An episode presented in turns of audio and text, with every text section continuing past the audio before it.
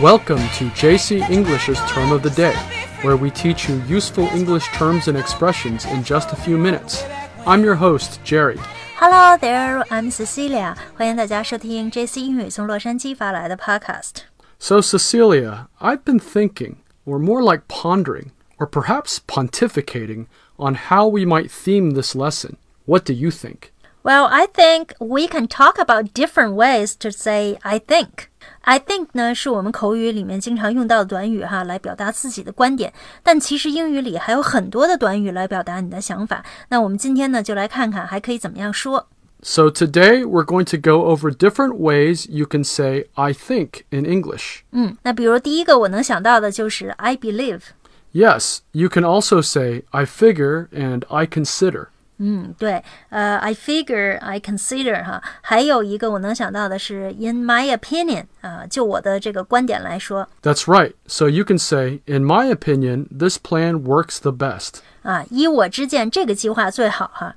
哎，还有我我听美国人用过一个词哈，I reckon。 Reckon is a more old fashioned term, but people still say it sometimes, especially in the phrase, What do you reckon? which means, What do you think? 哦，所以这个 reckon 是比较 old fashioned 的 term 哈。呃，那么我想问你，就是这个 I think 和 I reckon 的区别在哪儿呢？ Actually, they both mean the same thing, but when we say the noun form, reckoning, it can also mean settling the bill or settling the score. Settling the bill 是不是有点这个中文说的清算的意思？ Well, yeah. Take, for instance, the phrase a day of reckoning, which means the day that everything comes out and is exposed and the guilty party pays the price. 哦，那你说的这个 a day of a reckoning 不就是我们中文说的等着算账的那一天到来吗？ Yeah, basically. 嗯，还有啊，呃，我想起来一个，比如说 from my perspective 也可以吧？ Yeah, you can say, from my perspective, nothing is as important as my family. 啊、你举这个例子说，我认为没有任何事情比得上我的家人重要。 Speaking of perspective, to perceive is another term that sometimes has a similar meaning to think. 你说这个 perspective 是从这个动词 perceive 来的，perceive 就是觉察到、意识到的意思。 For instance, I can say, What do you perceive of our latest idea? Do you think it's a good plan? 嗯，那你举这个例子说，呃，你觉得我们最近的这个计划怎么样啊？你觉得它是一个好的计划吗？那我可以说，比如说我要想说 I think 的时候，我可以说 I perceive 吗？ Well, you could, but saying it this way is a bit awkward. It's easiest just to say, I think. In addition, the term think is also used to denote an opinion, like when you ask the question, What do you think? or What are your thoughts? 哦，所以口语里面很少用 I perceive 哈。哎，对，呃，还有一个你刚才问的这个 What are your thoughts？那我是不是就可以说 My thoughts are 呃什么什么什么？然后还有一种说法就是 From where I stand。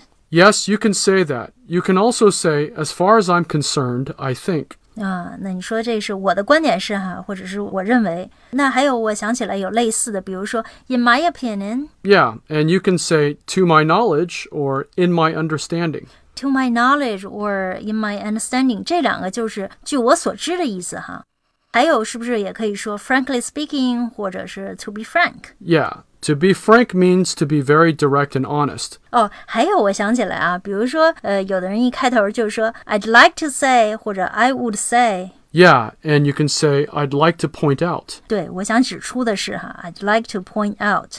So you could say, I'd like to point out that you are wrong. 啊、那你说的这是我想指出你是错的。呃，那还有一种我想起来是假设型的哈，比如说 If you ask me，如果你问我的话，然后呢后面就引出自己的观点 Right. You can say, if you ask me, your opinion is incorrect. 啊。如果你问我，你的观点就是错的。好，听众朋友们，如果您想利用每天碎片时间进行英语学习，又想英语不太枯燥的话，学到简单实用的英语的话呢，可以关注一下我们 JC 英语的付费课程。那我们的会员课程呢，可以在微信公众号 JC 英语的后台进行试听。